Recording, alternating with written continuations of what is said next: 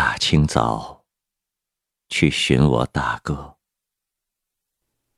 他立在堂门外看天，我便走到他背后，拦住门，格外沉静，格外和气的对他说：“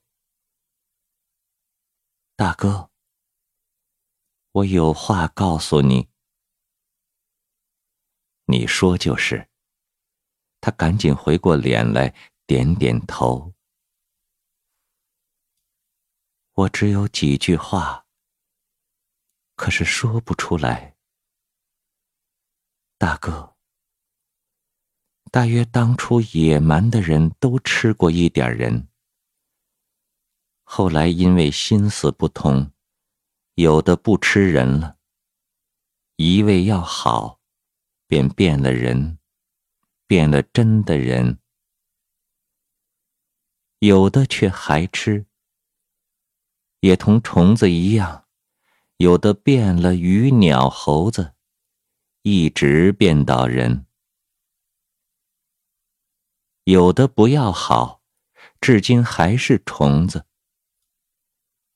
这吃人的人比不吃人的人何等惭愧！怕比虫子的惭愧，猴子还差得很远，很远。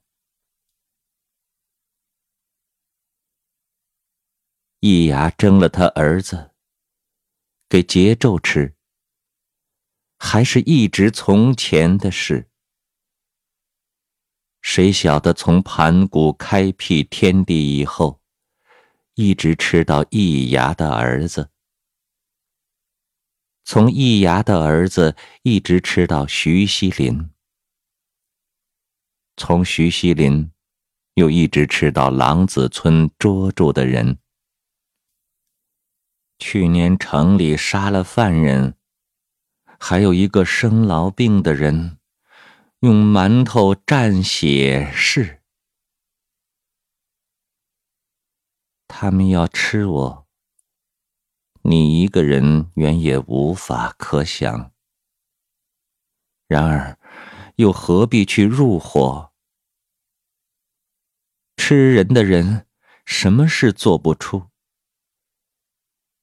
他们会吃我，也会吃你，一伙里面也会自吃。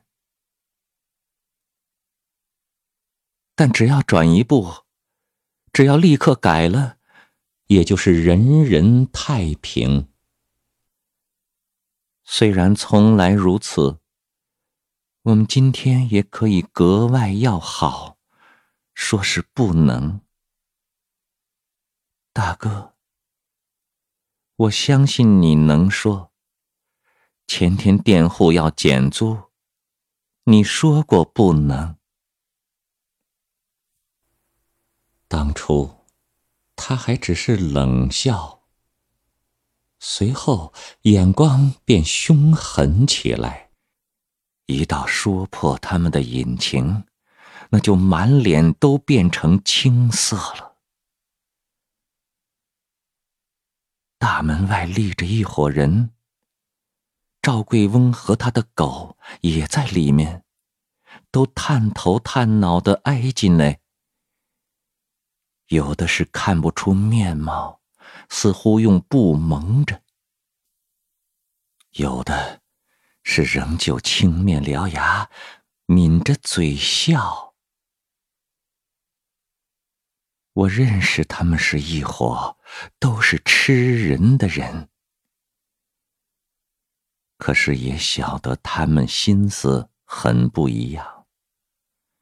一种是以为从来如此，应该吃的；一种是知道不该吃，可是仍然要吃，又怕别人说破的，所以听了我的话，越发气愤不过，可是抿着嘴冷笑。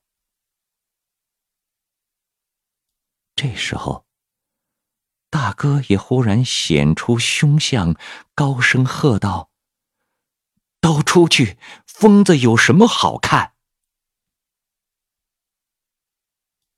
这时候，我又懂得一件他们的巧妙了。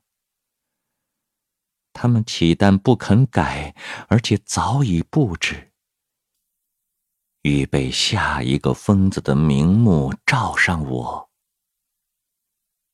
将来吃了，不但太平无事，怕还会有人见情。佃户说的，大家吃了一个恶人，正是这方法。这是他们的老谱。陈老五也气愤愤的直走进来。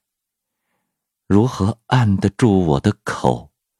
我偏要对这伙人说：“你们可以改了，从真心改起。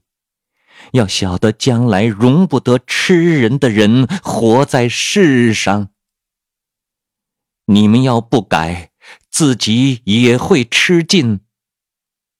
即使生得多，也会给真的人除灭了，同猎人打完狼子一样，同虫子一样。那一伙人都被陈老五赶走了，大哥也不知哪里去了。陈老五劝我回屋子里去，屋里面全是黑沉沉的，横梁和船子都在头上发抖，抖了一会儿就大起来，堆在我身上，万分沉重，动弹不得。他的意思是要我死。我晓得他的沉重是假的，便挣扎出来，出了一身汗。可是偏要说：“你们立刻改了，从真心改起。你们要晓得，将来是容不得吃人的人。”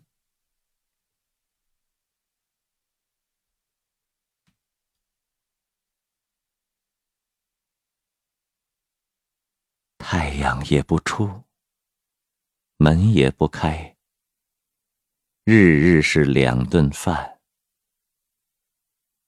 我捏起筷子，便想起我大哥。晓得妹子死掉的缘故，也全在他。那时我妹子才五岁，可爱可怜的样子。还在眼前，母亲哭个不住，他却劝母亲不要哭。大约因为自己吃了，哭起来不免有点过意不去。如果还能过意不去，妹子是被大哥吃了。母亲知道没有？我可不得而知。母亲想也知道，不过哭的时候却并没有说明。大约也以为应当的了。记得我四五岁时，坐在堂前乘凉。大哥说爷娘生病。做儿子的需割下一片肉来煮熟了，请他吃，才算好人。母亲也没有说不行，一片吃得，整个的自然也吃得。但是那天的哭法，现在想起来，实在还叫人伤心。这真是奇极的事，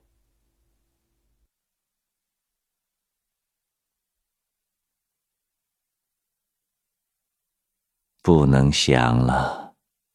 四千年来，时时吃人的地方，今天才明白，我也在其中混了多年。大哥正管着家务，妹子恰恰死了。他未必不和在饭菜里，暗暗给我们吃。我未必无意之中不吃了我妹子的几片肉。现在，也轮到我自己。有了四千年吃人履历的我，当初虽然不知道，现在明白，难见真的人。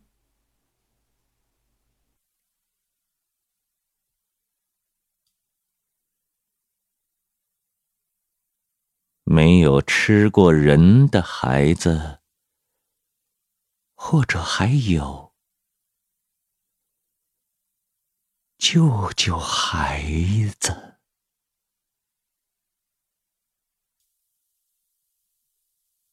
一九一八年四月。